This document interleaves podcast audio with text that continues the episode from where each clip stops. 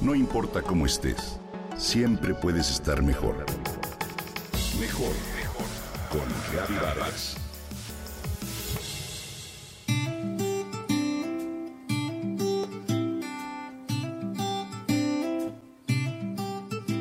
Hay de besos a besos. Sin embargo, todos transmiten un mensaje. Un beso puede ser irónico, tierno, apasionado, una promesa, un símbolo de traición como el de Judas o de muerte como en la mafia.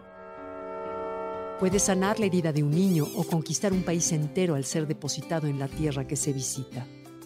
Puede ser un insulto dependiendo de quien venga o ser el medio para la máxima de sus expresiones, que es el amor. Byron lo describía como un terremoto del corazón. Un beso puede ser también un trámite o una simple costumbre.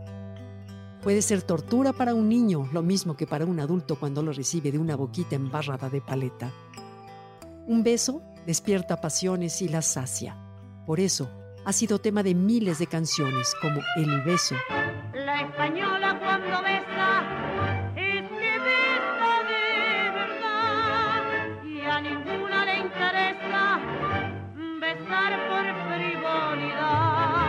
Canción española de Moradeda, así como de fotografías, nombres de calles como el Callejón del Beso en Guanajuato, pinturas y esculturas entre las cuales las más importantes es El Beso de Rodán creada en 1898. Los romanos los catalogaban en tres tipos, de amistad, de amor y de pasión. Los rabinos en el Talmud los identifican en otro trío, de saludo, de despedida y de respeto. El hombre no es la única especie que se besa. Animales como los chimpancés, los caballos, algunos peces y aún los perros se besan para cortejarse o rendirse. Hay varias formas de expresar amor a través de un beso. La distancia no es problema. Este puede ser soplado, insinuado o ser enviado por teléfono. Podemos besar la foto, una carta o cualquiera de las posesiones de un ser querido. Como dice el científico Daniel McNeil, besamos al principio de largas ausencias como queriendo llenar el futuro desprovisto de afecto. Los besos tienen sabores. Casi siempre son dulces. También amargos y salados cuando hay lágrimas de reconciliación. Pueden ser agrios en una despedida. Puede ser inaudibles como el crecimiento de una flor o ruidosos como el destapar de un corcho en botella.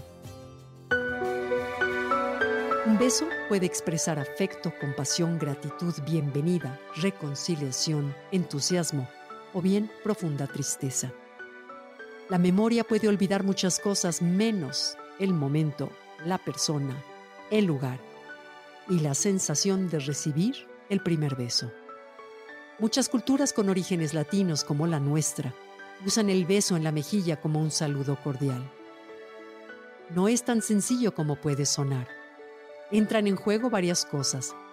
El tipo de beso, la frecuencia a quien se le da, cuándo y cómo es apropiado. También hay quien en un abierto acto de coquetería, al dar el beso de saludo, lo hacen muy cerca de la boca, lo cual es muy incómodo. ¿Cómo saber cuándo dar un beso y cuándo no? La respuesta la da el pequeño jalón que se da en la mano. Por lo general surge natural en ambas partes, aunque hay veces que se da en forma inesperada. En cuanto a la frecuencia, hay países que lo hacen en ambas mejillas como Francia, España, y hay quienes lo hacen hasta tres veces como en Bélgica y en Rusia. Un beso es un medio más que un simple mensaje. Con un beso se transmite una chispa del alma y como dice Campo Amor, en la mejilla es bondad, en los ojos ilusión, en la frente majestad y en los labios pasión.